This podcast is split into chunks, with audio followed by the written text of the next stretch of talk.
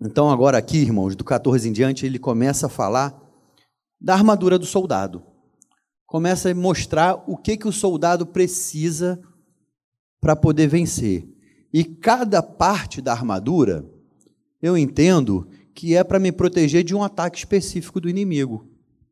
O inimigo nos ataca de várias maneiras, irmão. Não acho que ele vai dar sempre o mesmo golpe. É igual um lutador, que às vezes ele finta aqui para você defender e ele entrar com outro golpe.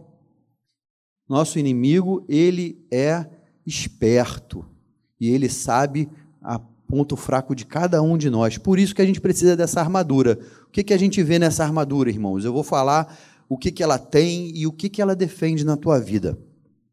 Portanto, fiquem firmes, cingindo-se com a verdade e vestindo a couraça da justiça. Cingindo é como se fosse o cinto. E sabe que a, que a verdade, diferente da mentira, né? a mentira nos envergonha. Porque para que serve o cinto? para segurar a calça. Você pode até usar de estético e tudo mais, mas a função do cinto é segurar a calça. Então a verdade te livra da vergonha. Você jovem, você adolescente, saiba, ande na verdade que você não vai ser envergonhado. Quando a gente anda na mentira, um, um dia a casa cai e a gente é envergonhado. E a justiça, a justiça, irmãos, a coraça da justiça é o que é termos a mente limpa, a consciência tranquila de que estamos fazendo o certo. Como é importante saber que a decisão às vezes vem, irmãos, vem alguma coisa para a gente e a gente não sabe como, decidir, como agir e falar, Senhor, me ajuda, que eu possa agir com justiça nessa situação. Quantas vezes algumas situações aparecem que você fala, e agora? Quem tem filho sabe como é que é, né? Eu vou para a esquerda ou vou para a direita? O que, que eu faço agora? Como é que eu vou educar? Não tem manual para educar filho. A gente tem que estar tá toda hora pedindo ajuda de Deus. Mas se a gente estiver trabalhando na justiça, com a consciência limpa, Satanás não pode nos acusar. Sabe, irmãos, quantas vezes no começo da minha caminhada eu entrava na igreja e eu ainda não estava firme com Deus. E eu entrava na igreja e eu queria louvar, eu era sincero. Quando eu ia levantar a mão, Satanás me acusava. Você, que fez isso durante a semana, agora vai abrir teus lábios, que falou palavrão, para adorar o Senhor? Quando a gente anda com a consciência limpa, Satanás não encontra motivo para nos atacar, para nos acusar. Mas se isso acontecer com vocês, sabe qual foi que eu aprendi, pastor? Quando isso acontecer comigo, eu, pedi assim: obrigado por me lembrar, Senhor, me perdoa desse pecado. E eu peço, peça perdão, não deixe de adorar. Satanás tem essa estratégia. Você vai entrar na igreja, ele vai falar assim: você não é digno de adorar. É verdade, não somos mesmos irmãos. Com essa mão que você está levantando a mão para adorar o Senhor, Senhor, me limpa, me cobre com teu sangue, me perdoa e adora. Não deixe essas acusações acabarem com o teu momento de adoração na igreja. Usa essa investida do mal contra ele, pede perdão e adora o Senhor. Aleluia. Versículo 15. Tenham os pés calçados com a preparação do evangelho da paz. Irmãos, como é importante para um soldado ter o pé seco, o pé cuidado. Quem já serviu o exército aí sabe né? apesar de eu não servir, mas eu gosto de documentário e tudo mais. Quando o soldado fica com o pé molhado, é um problema, porque daqui a pouco o pé dele está cheio de ferida e como que ele vai poder avançar? Ele cuida da arma dele como ele cuida do boot, porque ele precisa do pé bom para poder avançar.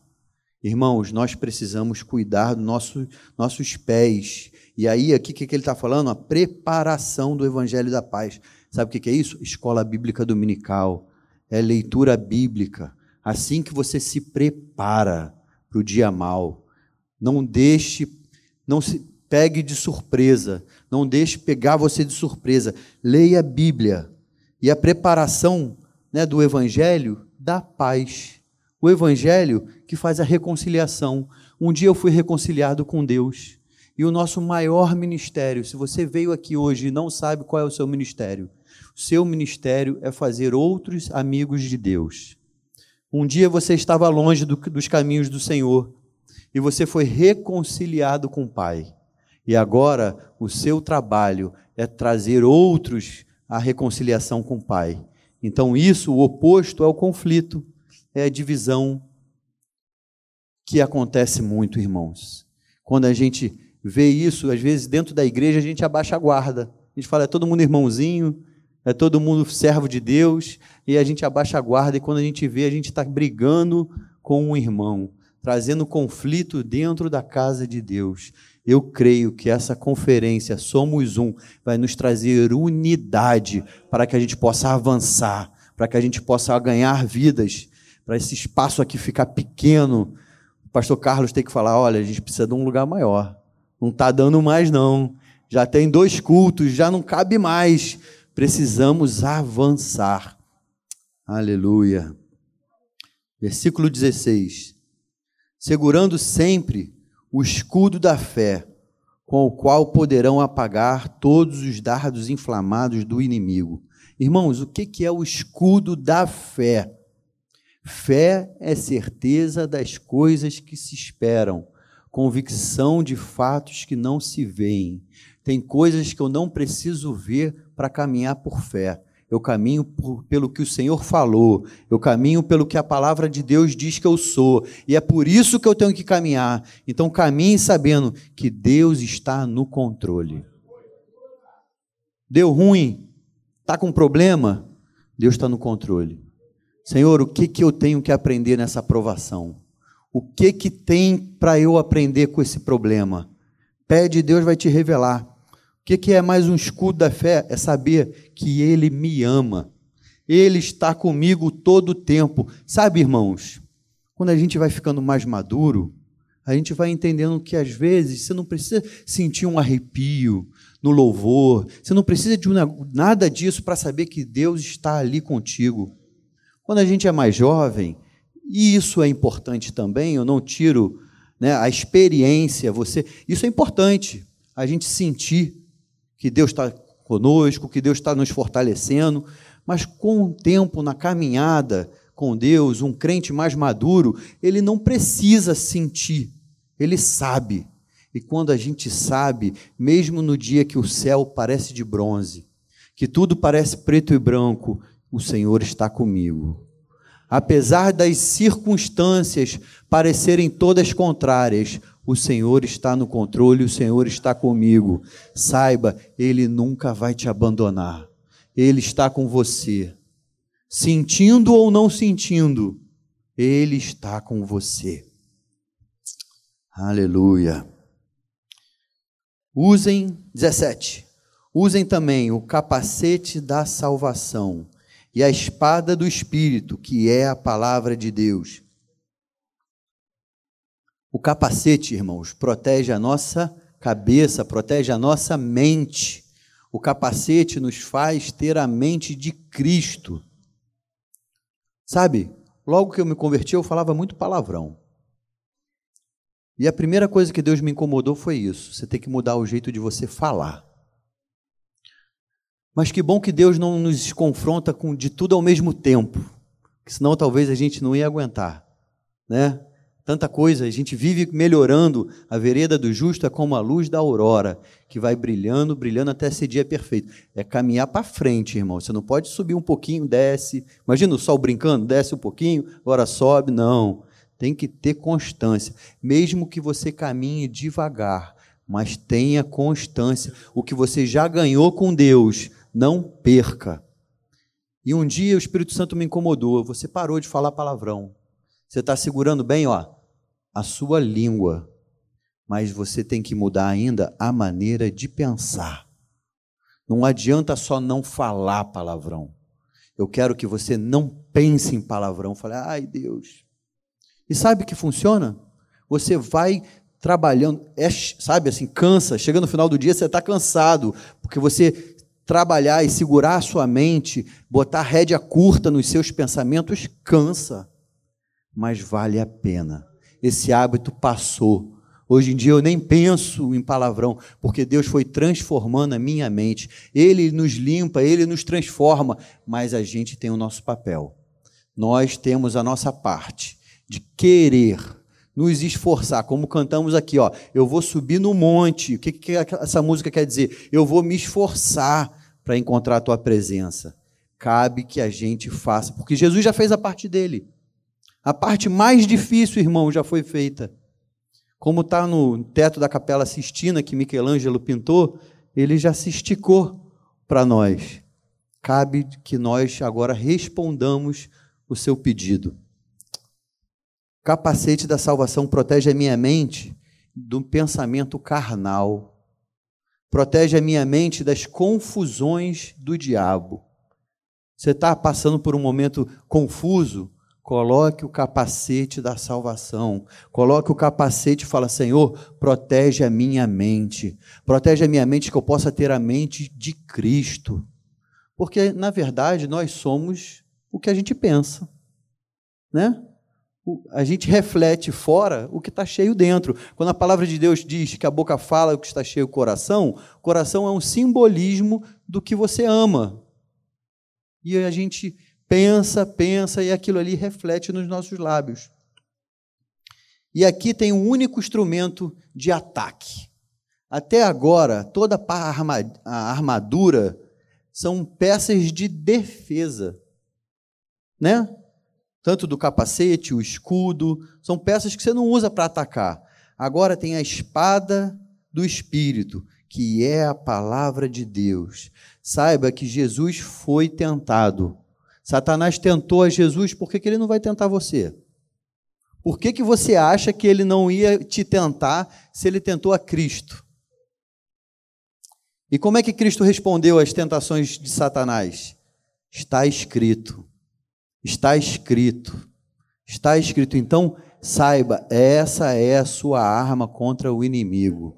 Você não precisa falar bonito, você não precisa, que nem a nossa irmã aqui, no dia que eu precisar de alguém para vender alguma coisa lá na Tijuca, eu vou chamar a Poliana.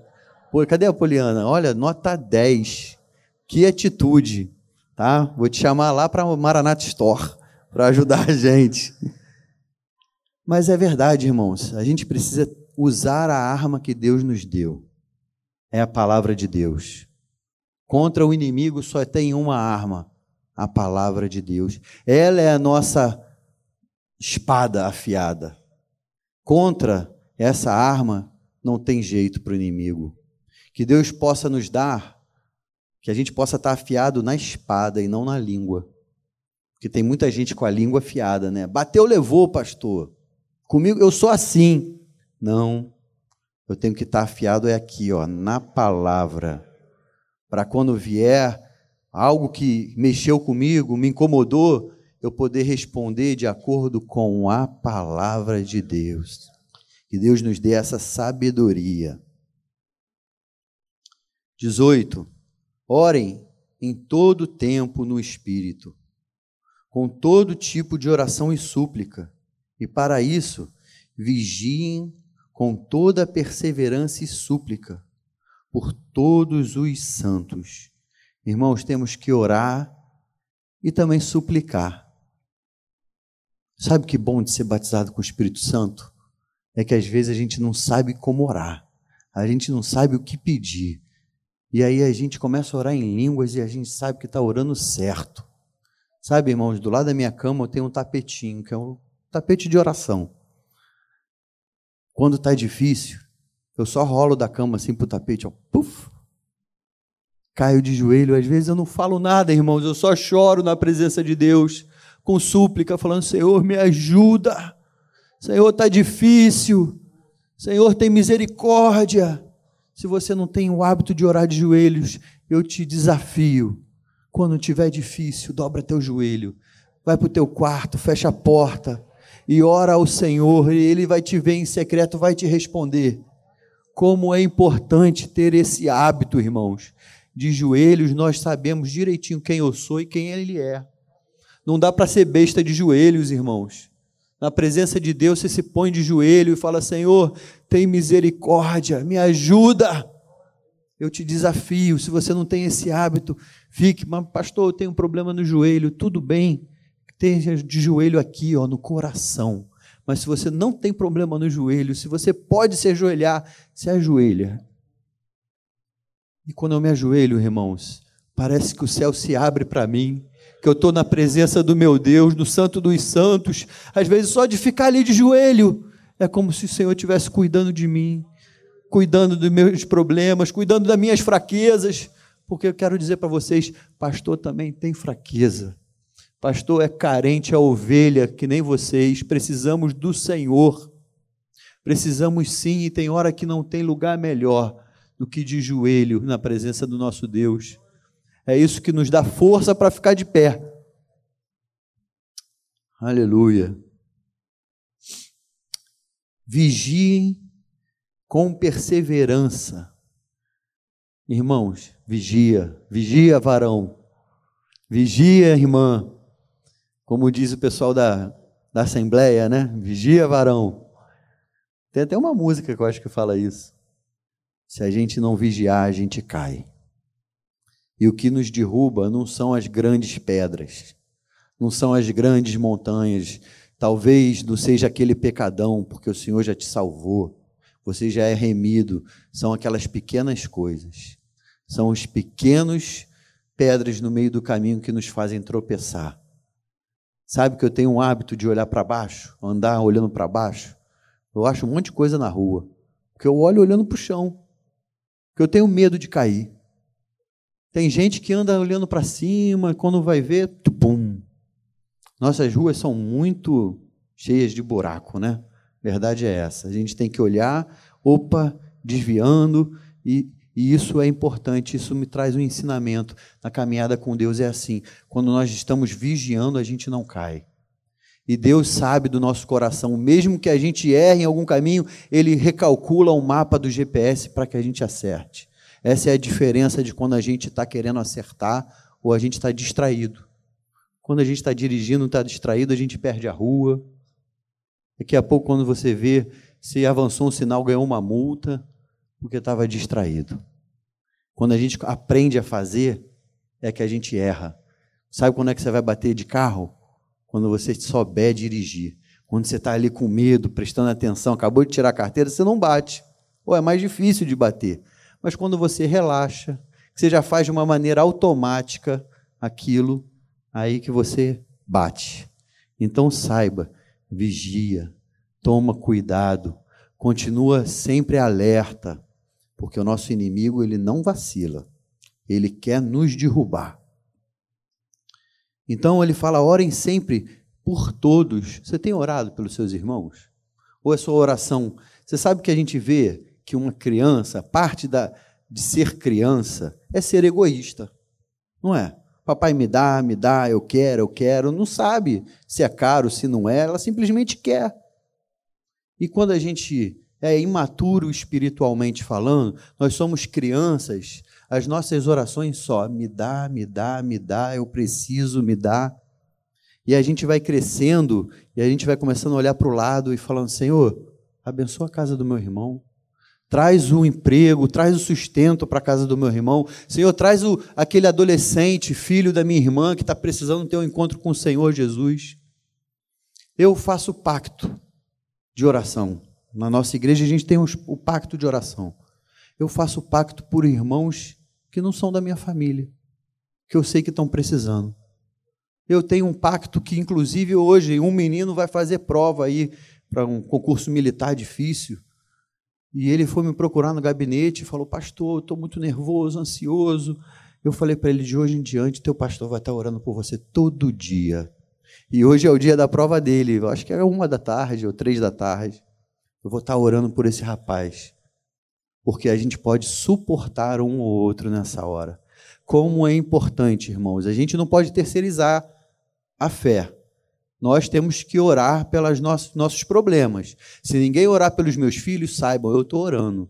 Se ninguém orar pelo meu casamento, saiba, eu estou orando. Eu tenho uma boa prática. Eu oro pela minha esposa todo dia. Antes de dormir, normalmente eu durmo mais cedo que ela. Antes de dormir, eu boto a mão do lado, ela já sabe, não é demorado, mas eu oro e abençoo a minha esposa. Todo dia. E sabe o que é bom disso? Que não dá para dormir brigado. Que não dá para botar a mão em cima de alguém e orar quando você está com aquele rançozinho no, no coração. Então eu tenho que resolver até a hora de dormir, porque na hora que eu deitar do lado dela, antes de dormir, eu vou botar a mão na minha esposa, eu vou orar por ela, vou abençoar ela, abençoar meu casamento, pedir para Deus nos guardar, renovar o amor de um pelo outro. Se você é homem não faz isso, faça. Comece a fazer. Você vai ver como é que seu casamento vai ser feliz, porque toda noite a minha esposa sabe que aquilo ali é um ato de amor. Ele lembra de mim ele pensa em mim, ele ora por mim. De uma maneira simples. Vou lá, boto a mão, oro, dois minutinhos, viro para o lado e vou dormir. Criei esse hábito que tem abençoado o meu casamento. Faça também. Mas não, temos que orar pelos nossos irmãos, como o texto está falando aqui. E que mais? 17. Aqui, pastor, eu acho que é o primeiro texto que eu vejo Paulo pedindo oração.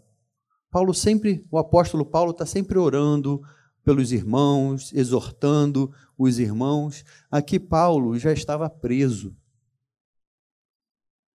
E na prisão ele escreveu esse texto, nós sabemos que o texto continua dizendo isso. Ele fala: Orem também por mim, para que, no abrir da minha boca, me seja dada a palavra, para com ousadia tornar conhecido o ministério do Evangelho. Vocês têm orado pela liderança de vocês? Orem pela liderança de vocês, para que quando a gente suba aqui, a gente tenha ousadia para falar. Para quando a gente for num ar livre, ore pelos diáconos, pelo pessoal de missões, de evangelismo, para quando eles estiverem lá fora, eles tenham ousadia de abrir os lábios e falarem sobre o evangelho. E saibam, isso é papel de todo crente. Talvez você tenha que falar, Senhor, me dá ousadia para eu me posicionar no meu trabalho. Porque existe hoje uma perseguição contra os cristãos para, do lado ético. Não, nós temos que ser ético, aí a gente não fala. A gente tem que respeitar, temos que respeitar. A gente não fala mal da religião dos outros. Sabe, irmãos, eu prefiro falar, pregar o evangelho para alguém que tem uma outra religião do que um ateu. Porque o ateu, ele diz que não existe Deus. Uma pessoa de qualquer outra religião, ele está buscando a Deus, só que foi apresentado a ele um caminho errado. E nós temos a responsabilidade com o amor, sem dizer você está indo para o inferno, porque isso não vai ganhar ninguém, irmãos. Mas vivendo de uma maneira tal que ele fale assim: você é diferente. O que, que você tem? Aí você vai poder pregar o Evangelho. Viva de uma maneira que as pessoas vejam a diferença na tua vida, para que você possa pregar o evangelho com sabedoria. Terminando já, irmãos. Capítulo 20, versículo 20. Pelo qual sou embaixador em cadeias, para que em Cristo eu seja ousado a falar como se cumpre fazer. Irmãos, nós temos que ser ousados em falar. Paulo estava preso. Nós estamos livres.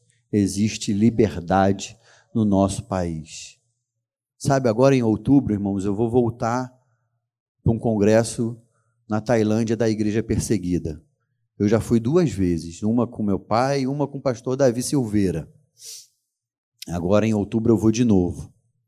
A gente volta apertadinho, irmãos. A gente ouve cada testemunho que a gente não valoriza a liberdade que a gente tem aqui. O Laos é um país onde você não pode pregar o evangelho.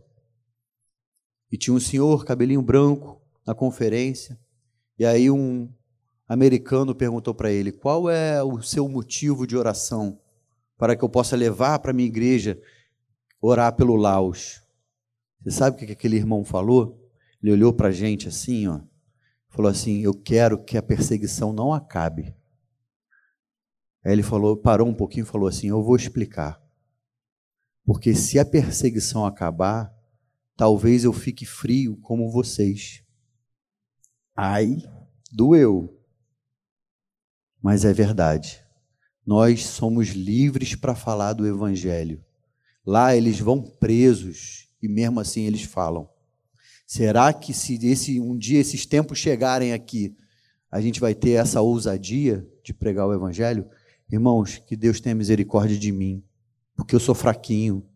Ninguém quer passar por perseguição. Não é nem natural isso. O natural é você não querer sofrer. Mas o dia mal vai chegar, irmãos.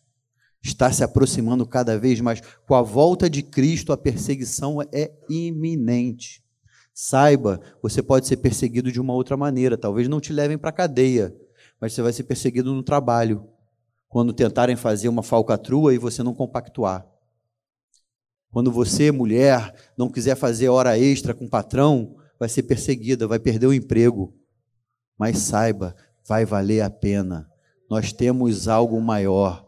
Você, adolescente, jovem, Saiba, quando você estiver no colégio, na faculdade, que falarem, por que, que você não experimenta?